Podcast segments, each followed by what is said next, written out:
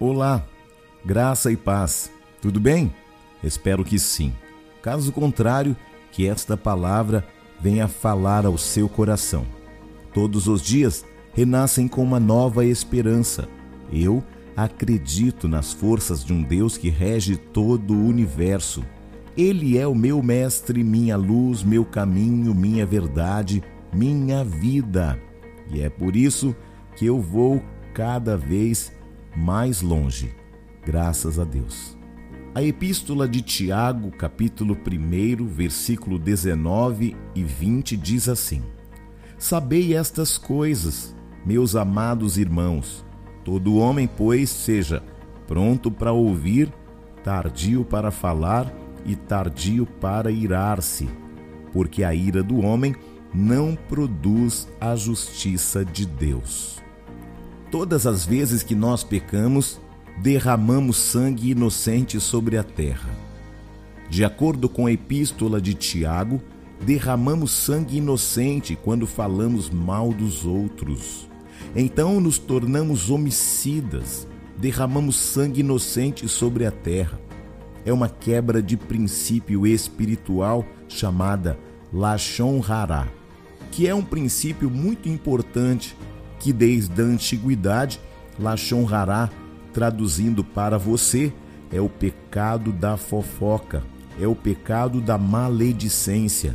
Lachon, língua. Ra, maligno, língua maligna. Os estudiosos judaicos comparam o pecado de Lachon Hará ao mesmo pecado de Lúcifer.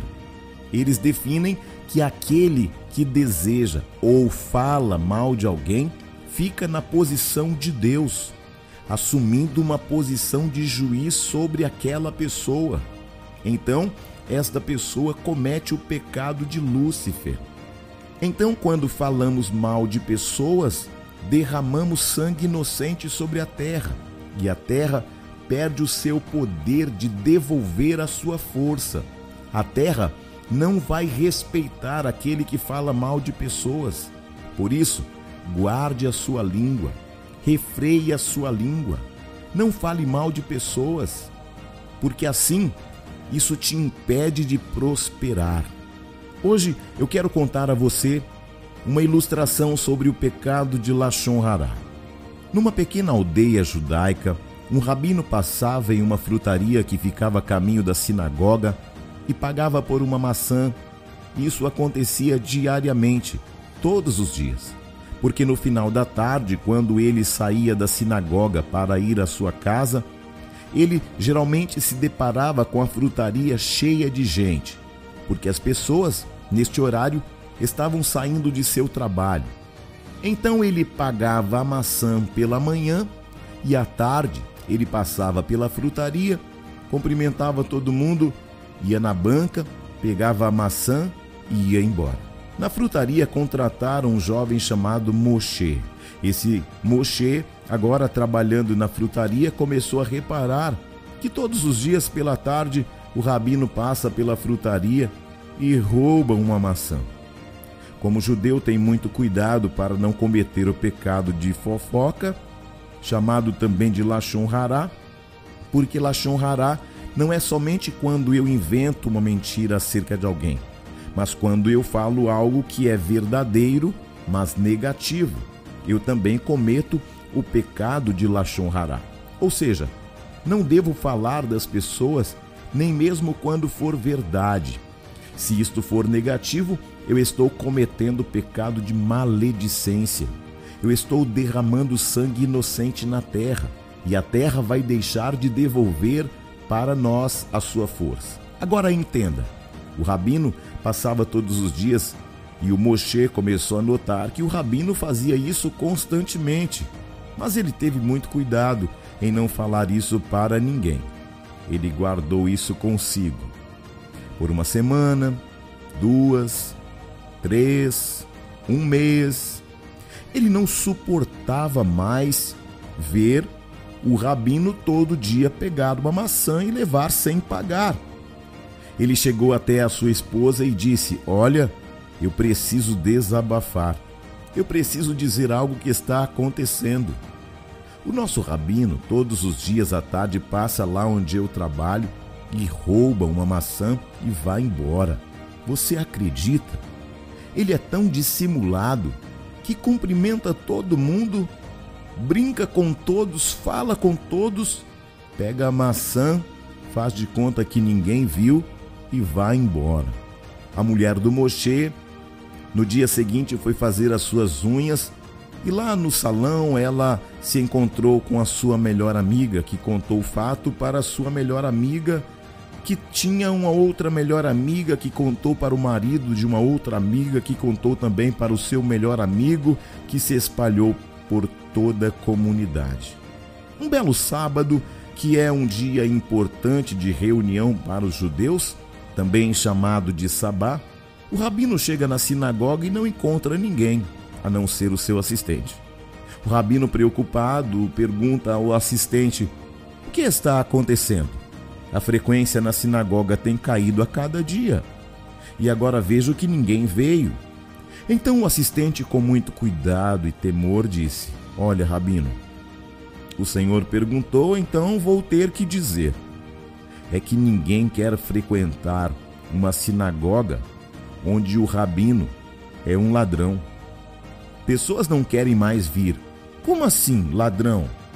É que o Moshe, que trabalha na frutaria, disse para a mulher dele, que contou para a melhor amiga dela, que contou para o marido dela, que contou para o melhor amigo dele, que se espalhou pela comunidade, que o Senhor todos os dias à tarde passa pela frutaria e rouba uma maçã. Então o rabino mandou chamar a Moshe. Quando Moshe chegou, o rabino perguntou: Moshe, você trabalha na frutaria há quanto tempo?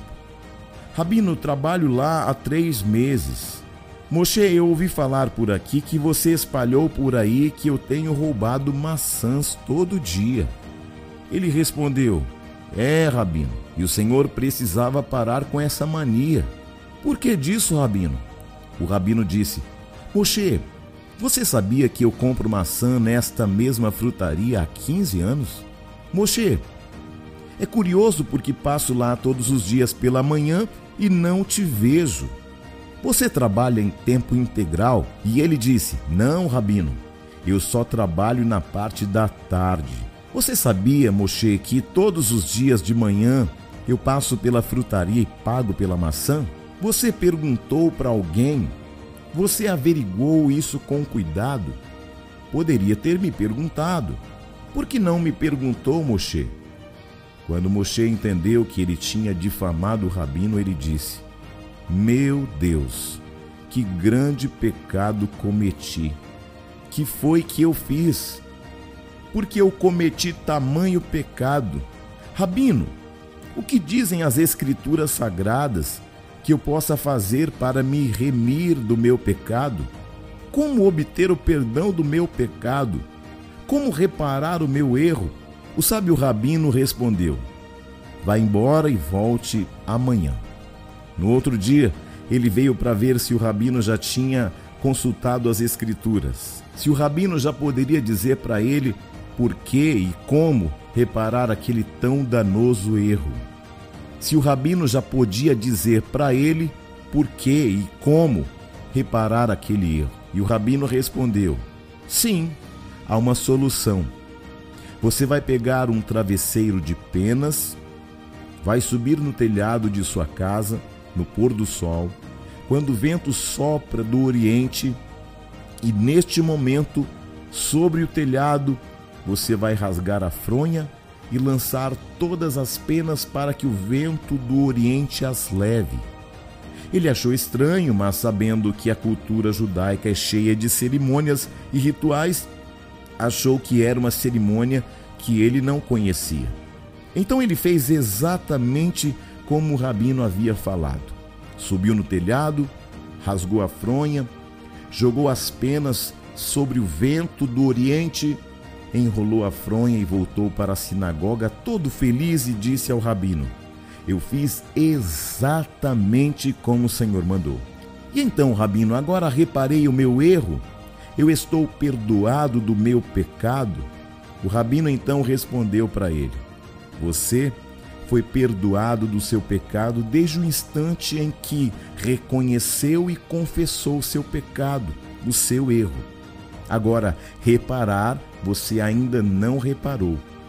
Para você reparar o seu erro, você vai ter que voltar lá, pegar todas as penas e colocar de novo na fronha. Moshe disse ao rabino: Mas isto é impossível. Então o rabino disse: Também é impossível reparar as consequências do pecado de Lachon Hará, da fofoca cometida. Porque uma vez que a palavra saiu de sua boca, ela nunca mais voltará. Lachon Hará pode ter perdão, mas você nunca vai conseguir reparar o mal que você fez.